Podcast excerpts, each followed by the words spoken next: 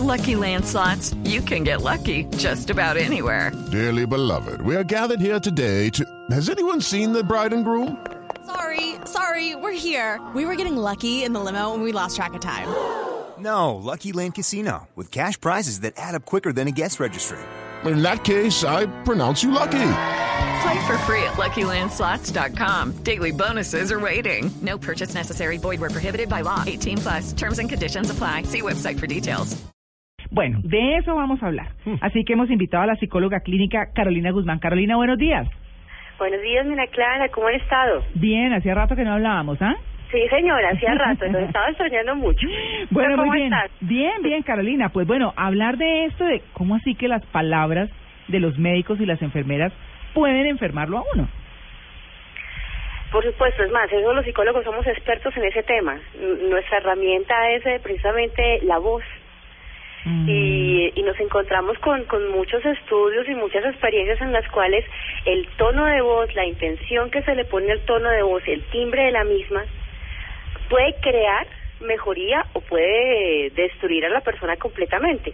Claro. un, un decirle eh, eh, no puede usted o o usted está eh, con un diagnóstico de depresión y por lo cual entonces su familia está horriblemente mal si se lo decimos de esa manera pues la persona va a caer más en depresión va, a destruirse un poco más Claro. entonces el tema del poder de la, de la palabra eh, sí lo hemos trabajado muchísimo hay efectos que se le llaman efectos por ejemplo nocebo que es el efecto que tú estabas comentando ¿no? ¿Cómo se llama? Nocebo. De Ah, placebo. de placebo, claro. diferente del placebo Sí. Eh, eh, el efecto nocebo es aquel en que a ti te están como demasiadas explicaciones acerca de lo malo que te puede acontecer, que todavía no te sucede, Ujú. a partir de un, de un pequeño diagnóstico que tú tengas, ¿no? Entonces, si usted no se cuida, está resfriado, eh, usted le va a provocar una bronquitis, esa bronquitis de pronto una neumonía, esa neumonía te lo va a mandar a la cama y entonces usted se va a morir.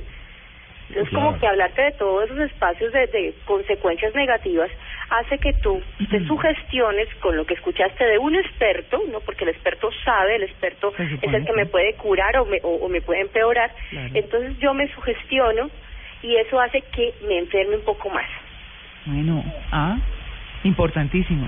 Importante tam- ¿Y, y cómo lo man- y cómo lo debería manejar? ¿Es una falta de preparación del médico de cómo exponer, de cómo comunicar No, esto? O, o, o- o de la misma persona que, que, que dice, "Ah, me está diciendo algo trágico, tienes gripe? No, es que eso es una Claro. mezcla de muchas cosas, porque Ok. estaba escuchando, por ejemplo, que a veces eh, enfermeras de pronto tratan mal a los pacientes, enfermeras que de pronto eh, no contestan bien, y resulta que ahí está mezclada otra cosa que sucede en el, en el, en el sistema médico.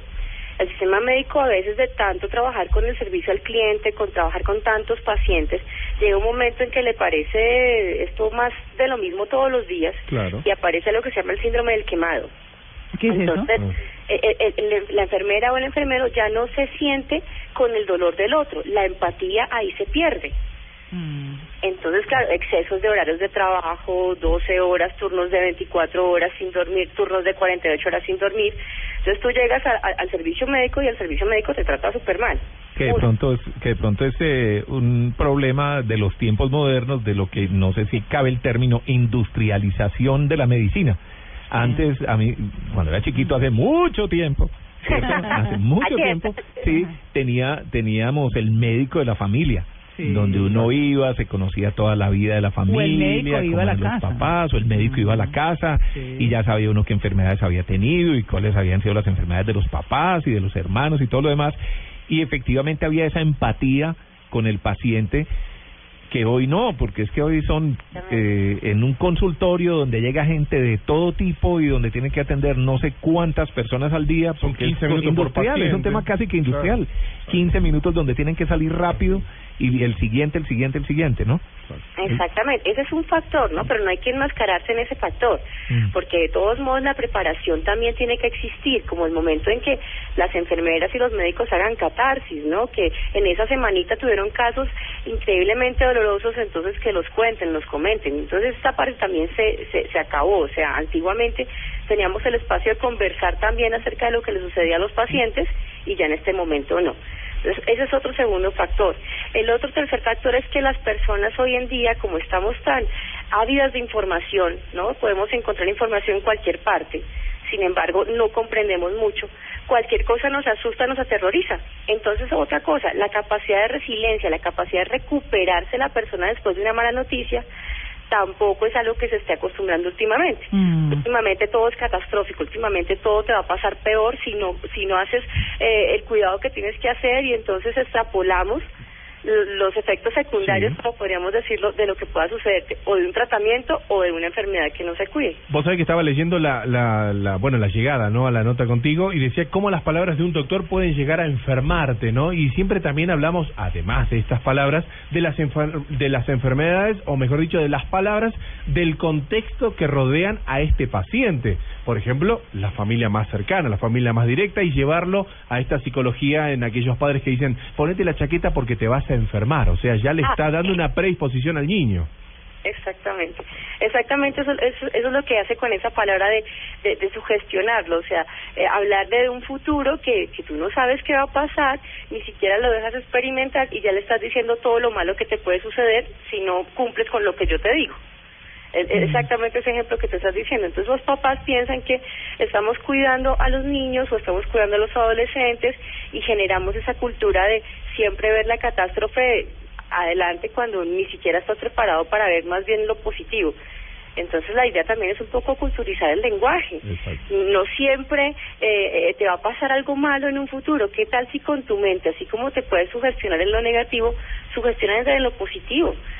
Eh, yo recuerdo mucho que, que hace unos años atrás hubo un experimento de un científico chino o japonés que hacía unos experimentos con el agua. Y, y él decía si al, al, al agua le, le hablamos de manera eh, con una intención bonita, le decimos, mira, vas a estar bien, vas a estar esto, el agua, la vibración la va a sentir y se va a poner, eh, digamos, en un tono muy agradable. que hacían el experimento Como con el agua. Claro, que hacían con el experimento que el agua eh, recorre la habitación del enfermo para que se cure. Es parte del- Cosas de es eso. parte del Pero la cosa es que ese señor hizo el experimento con, con el agua y a, y a otra vaso de agua le, le decía cosas negativas, cosas horribles. Congela las, los dos vasos de agua, mira en un microscopio los cubos de hielo y el cubo de hielo eh, que se le habló bien bonito, el cubo de hielo maneja unos fractales de una simetría perfecta. El cubo de hielo que se le habló mal, se le habló negativo, la simetría se perdió. Toda la, el, el cubo, el fractal, lo que se forma ahí, eh, fue una, una cosa muy negativa, eh, asimétrica. Entonces desde ahí se empiezan a comprobar si sí el Entonces- tono de voz, la manera en que lo digas, o sea, la manera en que lo digas, te vas a morir pronto, no decirle te vas a morir pronto, Claro. decirle, mira, tu vida fue maravillosa, tu vida fue espectacular, Ay, no, es momento me ya de igual. pasar a otras instancias de la vida. No vas a vivir mucho. ¿Qué pongo en el mármol? claro. No, no, no decirle de esa manera, por favor. No, o sea, jamás. algo real es que mm, este, esta vida es un, es un paso, ¿no? Y tenemos que pasarla rico, divertirnos, hacer de nuestros seres eh, queridos la vida tranquila. Y el señor que le habló los cubos que terminó No, el día, el psiquiatra. ¿o el, día que me vean a mí hablándole a unos vasos de agua, ese día van a creer que me metí el porrito de calamaro. Sí. No, no, no, no, no, en serio, no, en serio. Eh, eh, busquen esta información, yo se pasan las cosas que se me olvidó el nombre del científico. No, pero está bien, está bien. Vale, Este- Carolina. Pues muchas gracias por esta información tan importante. Acá hay médicos y enfermeras, por favor. Sí, por favor. Pero mire, eh, pero yo creo que sé en esto y en todas las profesiones, ahí está la diferencia, ¿no? Ha- habrá médicos de ese estilo que se quedarán toda la vida en un consultorio cobrando 10 mil pesos la, la, la consulta y ahí estarán. y tendrán- En cambio hay otros que atienden bien al paciente, que lo cuidan, que se preocupan, cogen fama, se riega el boca a boca y empieza, "Ay, voy donde ese médico porque me trata bien, me Sí, encuentra. así es. Esos son los que ve uno en Mercedes y los que ven carros buenos y que tienen casas y que tienen de todo. De verdad, porque es cuestión de servicio también, Exacto. no solo de humanidad. Ay, sí, sí, sí. Sí, tal pues, para que lo piensen un poquito, Buen ¿cierto? servicio. Sí, señor. Muy bien, Carolina, feliz día. No, feliz día a ustedes, gracias. 8 y 28.